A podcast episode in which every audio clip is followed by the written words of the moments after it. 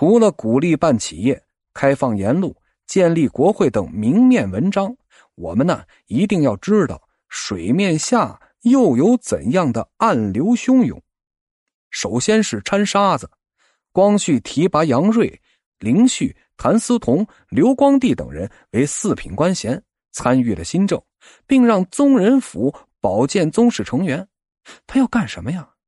嘿，组建班底呗，就像汉武帝成立了内廷一样，把朝堂大权夺回到自己的小圈子里来，让品级不高的人执掌大权。光绪皇帝撇开了老油条。提拔了一堆新手，他是想组成以自己为主导的班底，一方面推进变法，另一方面增强话语权。然后呢，是裁撤部门。那年七月呀，光绪下诏裁撤通政司、詹事府、大理寺、光禄寺等部门。这样还只是朝廷的部门，这地方上还有一大批等着砍呢。好家伙！这么多部门，他得养活多少人呢？哦，您一句话就全部都砍掉，让人家全家老小去喝西北风啊？工龄也不算，退休金也不发，您这到底是要闹哪样啊？给点补助也成啊。这些等待下岗的人就成为讨厌变法的第一批人，他们到处拉横幅喊冤，迅速引发了一股恐慌的风气。众多不明真相的群众这一看呢，嚯，变法就是要砸吃饭的锅呀！是可忍，孰不可忍？很多封疆大吏坐不住了，做了一辈子官搞了一辈子政治，从没见过有人这么玩的呀！胡闹吗？不是，一点儿都不稳重。最后啊，是另立朝廷。九月初，光绪想开茂勤殿，作为变法的统一指挥机构。看看名字就知道了，类似于唐朝的政事堂，聚集宰相等人员呢，处理政务。一旦这茂勤殿成功建立起来，便会迅速成为大清新的权力中心。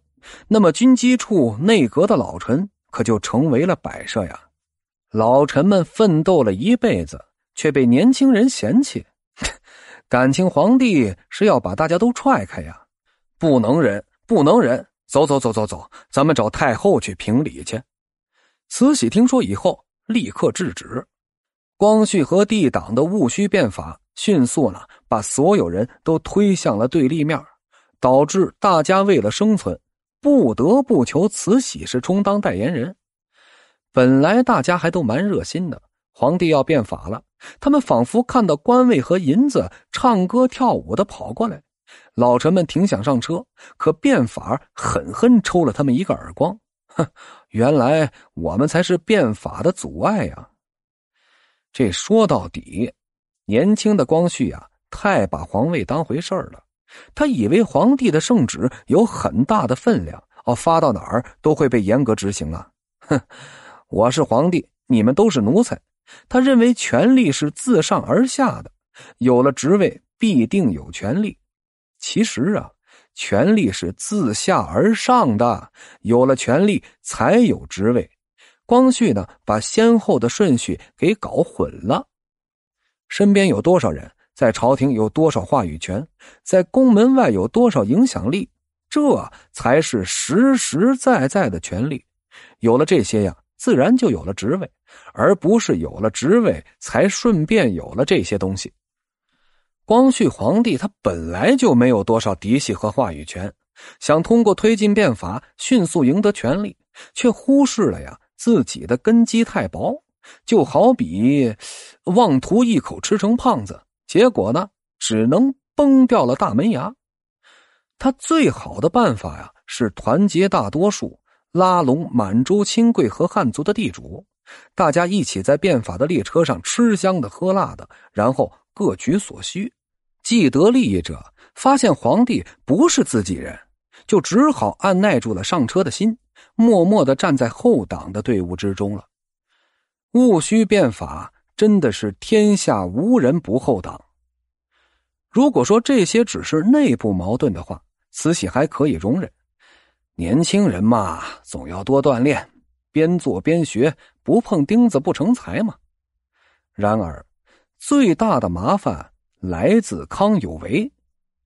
据说呀，这个一辈子七次上书的乡间老书生，在公车上书中临阵退缩，却将工部尚书当做自己的政治资本。后来假传圣意，自吹自擂，老太太坐不住了，连夜就赶回了紫禁城。此时的光绪呢，还没有被废，估计啊，慈禧还有扶上马送一程的想法。只是担心光绪做的太过分，回宫亲自监督，有什么事啊也可以兜底儿。然后呢，轮到袁世凯出场了。光绪之前召见过袁世凯，见见面聊聊天试图呀把袁世凯给培养成自己的人，以此呀掌握一支可用的军事力量。后来呀，谭嗣同也私下拜访过袁世凯，撺掇他起兵勤王。包围颐和园，以及啊杀荣禄。袁世凯听完没说什么，就回天津了。直到慈禧回宫以后啊，袁世凯害怕了，万一他们把这事儿说出去怎么办呢？那倒不如先下手为强，活下来最要紧呢。